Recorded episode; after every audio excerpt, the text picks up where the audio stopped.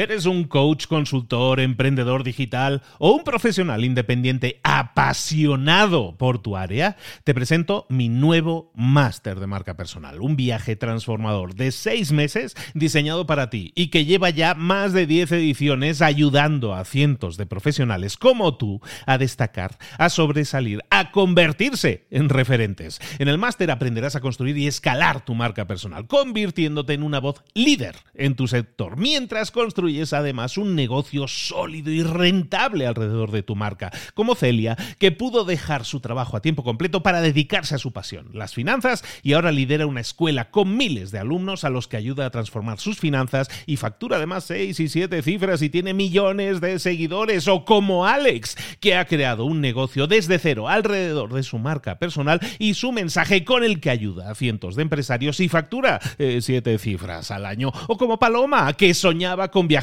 por el mundo y que ahora vive como nómada digital con cientos de miles de seguidores y más de 17.000 alumnos. Gracias al máster, su sueño pasó de ser una idea a una realidad rentable y reconocida. Este es el momento de que tú también dejes tu huella, de influir y de vivir por fin de tu pasión. Visita librosparaemprendedores.net barra marca y descubre muchas más historias de éxito de gente que confió en nuestro método. En junio comenzamos además la nueva generación y añadimos más novedades, más servicios y más soporte que nunca. Únete a la élite de profesionales que ya están cambiando sus vidas. ¿Estás listo? ¿Estás lista para desarrollar tu marca personal y ser nuestra próxima historia de éxito? Pues visita librosparaemprendedores.net barra marca y comencemos. Hola, hola, esto es Mentor 360 y hoy vamos a ver el poder del storytelling. ¡Comenzamos! Muy buenas a todos, soy Luis Ramos, esto es Mentor 360. Aquí estamos de nuevo acompañándote, como siempre, durante toda una semana con un mentor que nos sirve para profundizar muchísimo más en el conocimiento de ese mentor y sobre todo para que tú obtengas muchas más herramientas, claves, tácticas, cosas que puedes aplicar para conseguir mejoras en lo personal y en lo profesional. Esta semana estamos hablando de generación de contenido en redes sociales, de cómo crear contenido viral. Este es el episodio 4 de la serie. Entonces, si te has incorporado en este episodio, recordate que tienes tres episodios anteriores, los tres episodios anteriores, también con nuestro invitado, que esta semana es el mentor que nos acompaña en este proceso de creación de contenido viral. Entonces, te recomiendo que te lo escuches desde el principio, el, del lunes, martes, miércoles, jueves, viernes, así en orden, porque vas a captar probablemente una estructura mucho más amplia y vas a tener una visión mucho más completa. Estamos hablando entonces de contenido viral en redes sociales. Hoy vamos a hablar de storytelling, del arte de contar historias que eso es algo muy humano y de toda la vida, ¿no? Lo traemos en nuestro ADN también. Y de todo esto nos va a alumbrar, nos va a dar todas las claves el mentor que nos acompaña esta semana, youtuber muy reconocido, con millones de seguidores y que nos está desvelando todas las claves para crear nuestro contenido viral. Estamos de nuevo con Jan von Steffen. Hola Jan, ¿cómo estás? Ah, ahora fue impecable. ¿Sí? Impecable la pronunciación. Muchas gracias. Cuarto día, cuarto día de práctica, ya cada, vez le voy dando. Con Jan estamos hablando, como decimos, de crear contenido viral. Tú tienes formaciones, ayudas a otros youtubers y a otras personalidades también a crear ese tipo de contenido, ese tipo de canales y a estructurar también el mensaje y qué tenemos que hacer para crear contenido viral. Y sin duda, una de las herramientas que tenemos que tener claras cómo utilizar es esta que tú dices del storytelling. ¿no? Hablemos un poco de qué es el storytelling y cómo podemos hacer que juegue a nuestro favor para crear un mejor contenido? Super. Primero, storytelling, contar historias, porque esto funciona o porque eso es importante. Hay estudios que indican que nosotros retenemos información mucho mejor si es entregada a través de historias. Todas las películas, todas las series que nos cautivan son historias ¿Cómo es posible ¿no? que nosotros pasamos muchísimas horas al año escuchando o viendo historias de otras personas? Porque es eso, ¿por qué nos impactan tanto? Pues ahí como ya dijiste, Luis, que lo traemos al parecer en nuestra ADN, que existe la teoría creo que la he leído en el libro de Donald Miller, Cómo crear una story brand, que él dice que ya básicamente desde que salimos de las cuevas, ¿no? El storytelling siempre ha sido probablemente la primera manera de cómo ponernos de acuerdo y cómo informarnos también sobre el mundo ahí fuera. Incluso en, el Donald Miller en su, su, libro dice que las obras de como las pinturas ¿no? Las pinturas en las cuevas, básicamente, esa es la primera forma de storytelling, ¿no? Entonces, al parecer, la evolución nos instaló un filtro para las historias porque somos capaces de recibir información valiosa a través de ellas para luego poder sobrevivir mejor. O sea, en, las cuevas, en las pinturas las cuevas, eh, ok, estos son los asnos, estos son los conejitos y esos son los leones y estos son peligrosos, ¿no?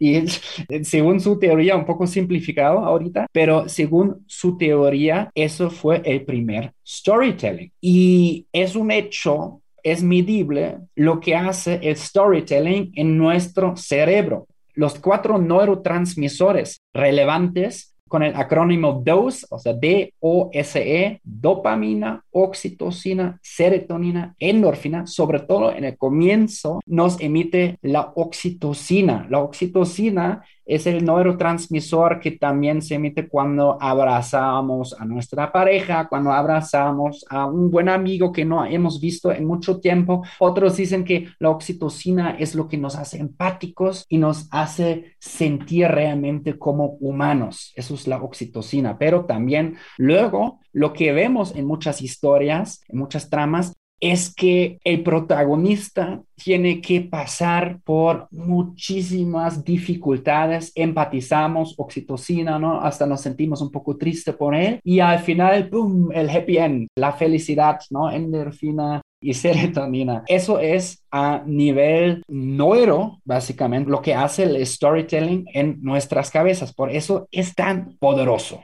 ¿Y cómo podemos aplicar entonces el storytelling? Hay miles maneras de hacerlo.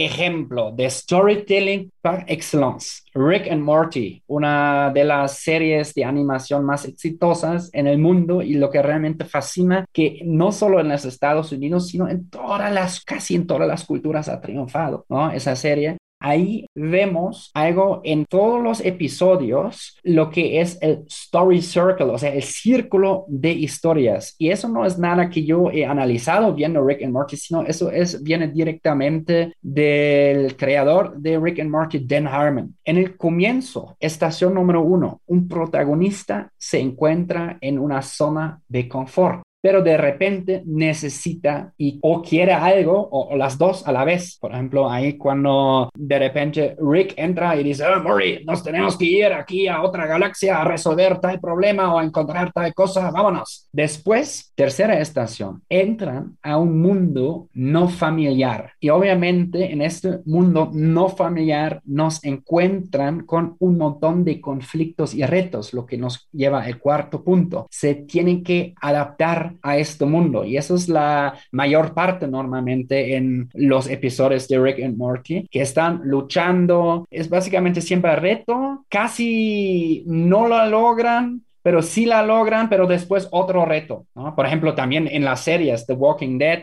por ejemplo, ¿no? La serie de los zombies, yo era gran fan de, de esa serie, siempre es lo mismo, ¿no? Problema, agitación, solución, pero al final otro problema, es como el cliffhanger, ¿no? Para el otro episodio. Y esto constantemente pasa también en Rick and Morty. Al final, después, más o menos después del 70%, 80% del episodio, logran el objetivo y ahora viene algo lo que me, me, gusta muchísimo de Rick and Morty, pero siempre pagan un precio muy alto por ello. Hay algo, como dice el Dan Harmon, en inglés dice, that kicks their ass, o sea, lo que realmente les parte, ya, ya, ya saben más o menos, lo que realmente les pone otra vez en aprietos, regresan a su mundo ordinario sin embargo, esa es em, estación número 7. Sin embargo, los protagonistas cambiaron, se transformaron, ¿no? Y si nos podemos muy filosóficos, eso básicamente siempre son los dos polos entre vida consciente y orden en un lado y muerte inconsciente y caos por el otro, ¿no? Es la resurrección, básicamente, también.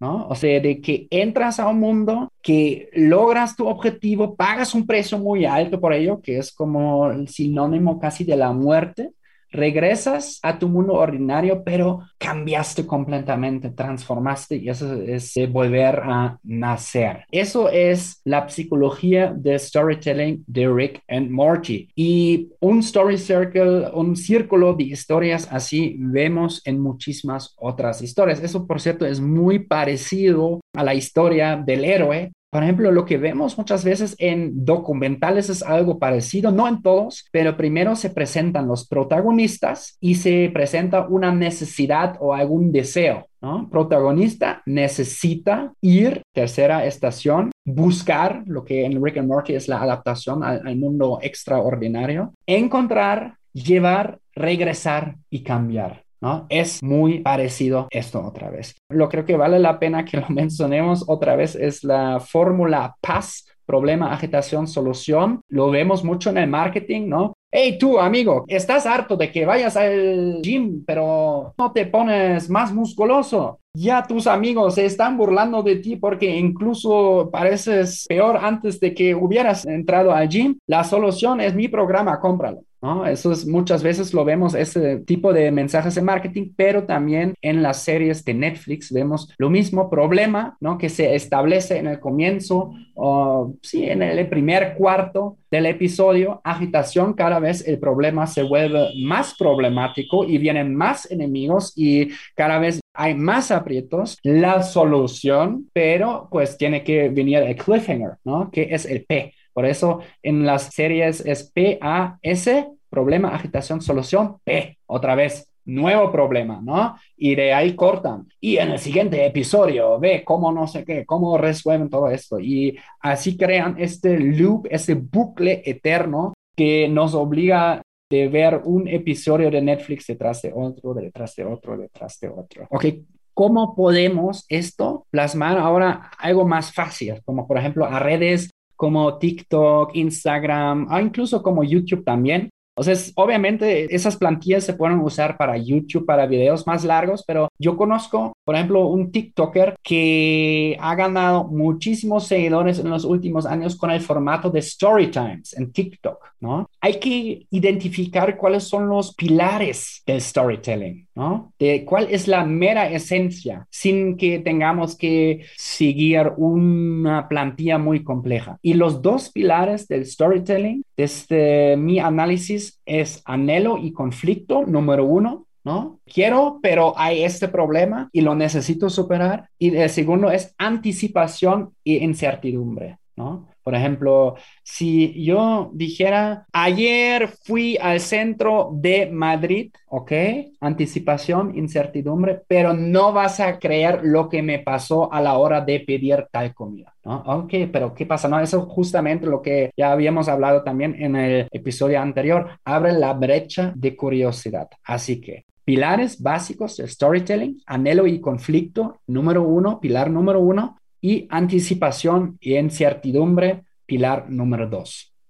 No, ya más avanzado, claro que sí, uno puede empezar a aplicar plantillas de guiones que siguen un patrón de storytelling, ¿no? Hay muchos, o sea, de uno vimos ahorita de Rick and Morty, en las películas, por ejemplo, primero también tienen el mundo tradicional que primero presentan, ¿no? Primeros 10, en el primer 10% de la trama en general, después ya se crea como un tipo de conflicto, pero todavía hay algo como que es play playing games, dicen en inglés. O sea que es, por ejemplo, en Matrix, la parte donde Neo, como niño, eso fue mi, mi, parte favorita, donde aprende todas las artes marciales, ¿no? Cuando le conectan ahí todas las artes marciales, todos los idiomas y se hace esa super máquina. Y en la segunda parte de la, ya, ya cada vez se pone más oscuro y fuerte el conflicto, ¿no?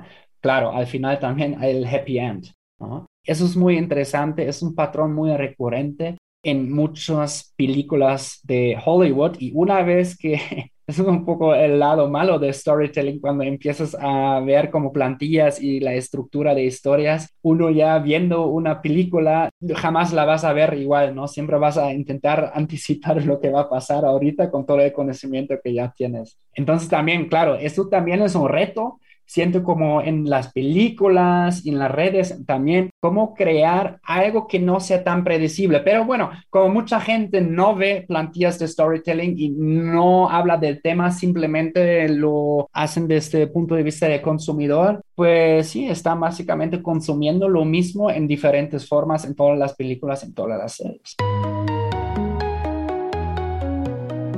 Entonces estamos hablando de estructuras que existen y que nosotros podemos aplicar en nuestros contenidos. Y esto sirve tanto para un vídeo más largo, que a lo mejor en la cabeza nos está viniendo inmediatamente lo que tú dices, ¿no? Crear una historia que tiene una serie de pasos, una serie de conflictos, resoluciones y todo eso, que puesto, pues a lo mejor cuadra muy bien en un vídeo de YouTube, un vídeo más largo. Pero esto, ¿cómo lo podemos aplicar un vídeo de 15 segundos en TikTok? ¿Hay posibilidad de hacer algo o solo indicios o qué es lo que podemos hacer a la hora de crear storytelling en un vídeo corto, que son formatos que cada vez son más usados y, y más consumidos? Por ejemplo, anhelo y conflicto fácil, ¿no? En 15 segundos también puedo crear un conflicto justo lo que acabo de decir, que fui a Madrid y no, y no vas a creer lo que me pasó. Eso, una manera simplemente de hacer un brainstorming, una lluvia de ideas de qué podría ser ahí como mi gran anhelo o mi gran conflicto en esto, ¿no? En los 15 segundos. Podría ser muchos comediantes también trabajan así, de que primero cuentan algo muy en general, no un chiste, cómo está estructurado un chiste. Primero cuentan algo muy en, general, después un poco más específico, donde ya están como anticipando un tipo de conflicto o anhelo, ¿no? Donde uno ya piensa, ya creo que sé qué va a ser. Bueno, lo que luego distingue los comediantes de storytelling clásico es que como la punchline es como una sorpresa, ¿no? En muchos casos de, ah, o bueno, he visto un artículo sobre la estructura de chistes que decía que el arte en la comedia es eh, decir algo que donde el espectador, por ejemplo, dice, ay, lo sabía, casi, o sea, lo tenía en la lengua, lo justo lo quería soltar, pero eh, el comediante lo soltó antes, ¿no? Por ejemplo, en mi caso sería, el otro día fui a Roma, a la Roma. Bueno, para todos que nos están escuchando, la Roma aquí en la Ciudad de México es una zona, como dirían los mexicanos, bastante fresa. O sea, bastante pija, como dicen en España. ¿No? Y si yo me subiera al escenario como alemán rubio, ¿no? Que el otro día fui a la Roma, ¿no? Ok, o sea, muy general, ¿no? Y ahorita ya podría decir algo más concreto o incluso hasta sorprendente, ¿no? Podría decir, sí, pero está horrible, no vayan, ¿no? Eso sería lo típico de jajaja, las primeras risas, ¿no? Ok, no vayan, está todo lleno de gringos, ¿no? O sea, acabo de inventar ahorita ese chiste, ¿no? Tal vez no es tan chistoso, debería elaborarlo un poquito más, pero así en su base funciona también el storytelling en la comedia. Tal vez debería agregar eso de algo muy general, específico, y una sorpresa. Eso es la comedia. Y así también en muchos casos funciona también el storytelling, también en 15 segundos o 20 segundos, algo en general más específico el, y el Big Bang, o sea, algo que puede ser el conflicto, puede ser la sorpresa, que realmente evoque una emoción fuerte por parte de la audiencia. Si respondí más o menos a tu pregunta, sí, y me viene a la mente que mucha gente lo que hace es muchas veces probar diferentes estructuras como estas que tú estás diciendo, porque hay muchas, ¿no? Supongo que podemos buscar en Google estructuras de storytelling y probablemente encontremos varias, ¿no? Pero lo que hacen es aplicarlas en sus contenidos y lo que hace la mayoría de creadores es en el momento en que encuentran un formato, una estructura que les funciona, la repiten y la repiten hasta la saciedad. Es decir, normalmente vas a ir experimentando y en el momento en que encuentres una que funciona, vale la pena seguir seguir explorando, seguir repitiendo, haciendo fotocopias al final de lo que ya habías hecho, ¿no? Sí, es justo lo que hacen eh, los comediantes. Es increíble, algo que tal vez nosotros, como que no somos comediantes, percibimos como muy creativo, pero los comediantes, los que yo conozco en persona, son increíblemente sistemáticos. Hacen un split testing, o sea, split testing, lo que normalmente hacemos en páginas de venta, ¿no? Para ver oh, si ponemos el botoncito de compra en naranja o en verde o no sé qué ellos lo hacen lo mismo y lo llaman así split testing con sus chistes. Para eso existen los open mic, ¿no? Para intentar chistes nuevos y van borrando los chistes que no les sirven y bueno, con la misma reacción de la audiencia, ven, ajá, ok, ahí rieron más y entonces esto, ese chiste luego conecto con este y así van filtrando sus pepitas de oro y van descartando lo que no funciona tan bien. Y justamente como dijiste Luis, eso también podemos hacer con el storytelling, ¿no? en ese TikTok me ayudó esta estructura, ¿no? Conté esa historia y, a ver, intenté, si, si me funcionó muy bien, intentar replicarlo, obviamente con otra historia. Lo bonito es, el consumidor normalmente, desde mi punto de vista, no se da cuenta si cambiamos los protagonistas, ¿no? Y los lugares. Justo lo que también en las películas muchas veces, o sea, la trama eh, desde un punto de vista abstracto es la misma, ¿no? Pero como van intercambiando estos, los lugares, protagonistas, etcétera, la gente no se da cuenta tanto.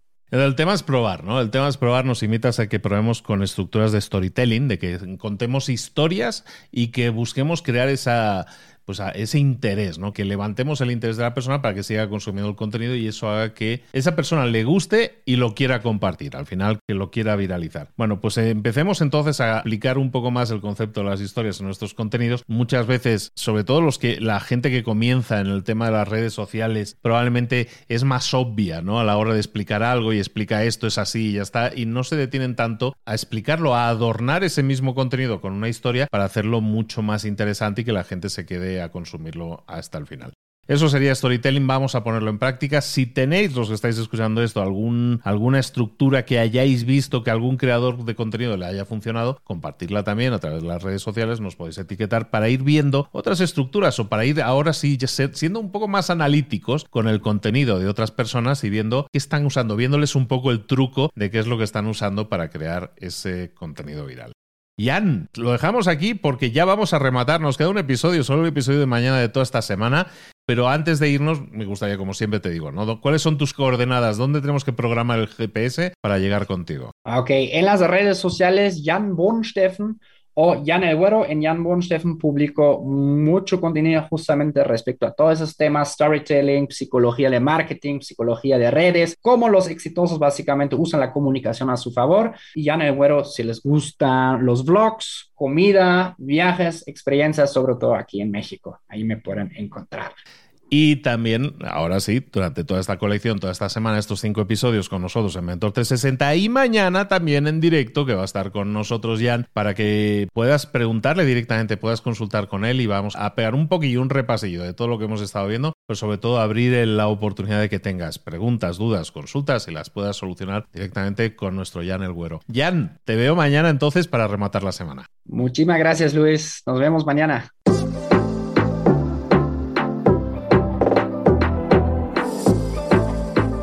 Y ahora pregúntate, ¿en qué quiero mejorar hoy?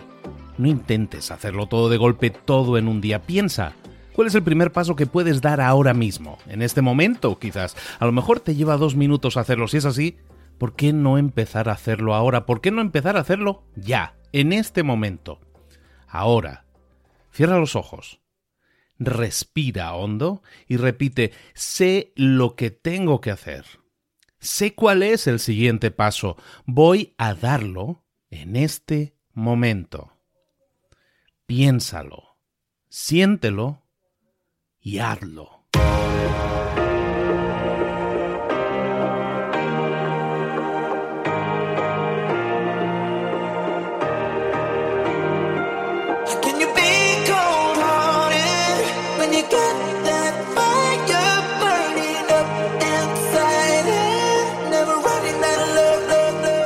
Muchas cosas de las que hemos visto hoy ya las sabes. La mayoría del conocimiento que compartimos aquí ya lo sabes. Sabemos lo que tenemos que hacer, sabemos lo que tenemos que evitar, lo que no tenemos que hacer, todo eso ya lo sabes. El único problema es que no lo ponemos en práctica, no pasamos a la acción y es ahí donde te necesito a ti y a tu compromiso. Si una sola de las ideas que hemos comentado hoy resuena en ti, te llama a ponerla en práctica, entonces, define el paso más pequeño posible, el gesto más mínimo, y hazlo ahora mismo.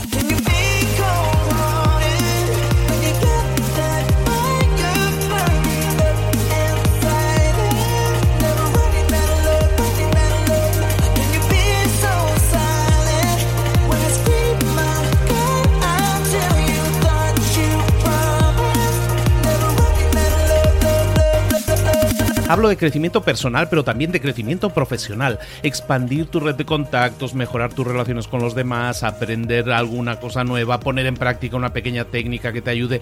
Todo suma, pero solo suma si lo pones en práctica. No si piensas en ponerlo en práctica. Pensar en ponerlo en práctica no sirve, tienes que ponerlo en práctica, pasar a la acción.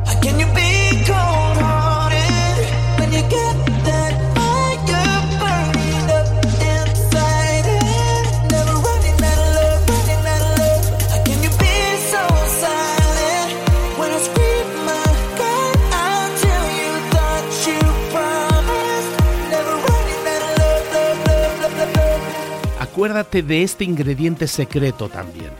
El ingrediente secreto es la actitud. Tu actitud. Tu actitud transmite. Si sales a la calle con ganas, la gente lo va a notar. Si sales a la calle sin ganas, la gente también lo va a notar. El mundo está ahí fuera, te está esperando, por lo tanto sal ahí fuera, sal a la calle y sal con ganas, sal con actitud. No esperes a mañana, ya sabes lo que tienes que hacer y ya sabes que lo puedes hacer hoy. No veas pasar la vida, vive la vida. Tienes las mismas 24 horas que tienen los demás, haz que valgan la pena. Entrega en estas próximas 24 horas tu mejor versión.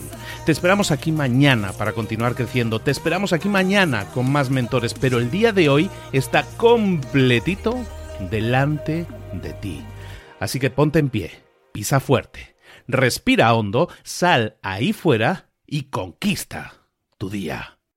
¿Eres un coach, consultor, emprendedor digital o un profesional independiente apasionado por tu área? Te presento mi nuevo máster de marca personal, un viaje transformador de seis meses diseñado para ti y que lleva ya más de 10 ediciones ayudando a cientos de profesionales como tú a destacar, a sobresalir, a convertirse en referentes. En el máster aprenderás a construir y escalar tu marca personal, convirtiéndote en una voz líder en tu sector, mientras construyes es además un negocio sólido y rentable alrededor de tu marca, como Celia, que pudo dejar su trabajo a tiempo completo para dedicarse a su pasión, las finanzas, y ahora lidera una escuela con miles de alumnos a los que ayuda a transformar sus finanzas y factura además seis y siete cifras y tiene millones de seguidores, o como Alex, que ha creado un negocio desde cero alrededor de su marca personal y su mensaje con el que ayuda a cientos de empresarios y factura eh, siete cifras al año, o como Paloma, que soñaba con viajar viajar por el mundo y que ahora vive como nómada digital con cientos de miles de seguidores y más de 17.000 alumnos. Gracias al máster, su sueño pasó de ser una idea a una realidad rentable y reconocida. Este es el momento de que tú también dejes tu huella, de influir y de vivir por fin de tu pasión. Visita librosparaemprendedores.net barra marca y descubre muchas más historias de éxito de gente que confió en nuestro método. En junio comenzamos además la nueva generación y añadimos más novedades, más servicios y más soporte que nunca. Únete a la élite de profesionales que ya están cambiando sus vidas. ¿Estás listo? ¿Estás lista para desarrollar tu marca personal y ser nuestra próxima historia de éxito? Pues visita librosparaemprendedores.net barra marca y comencemos.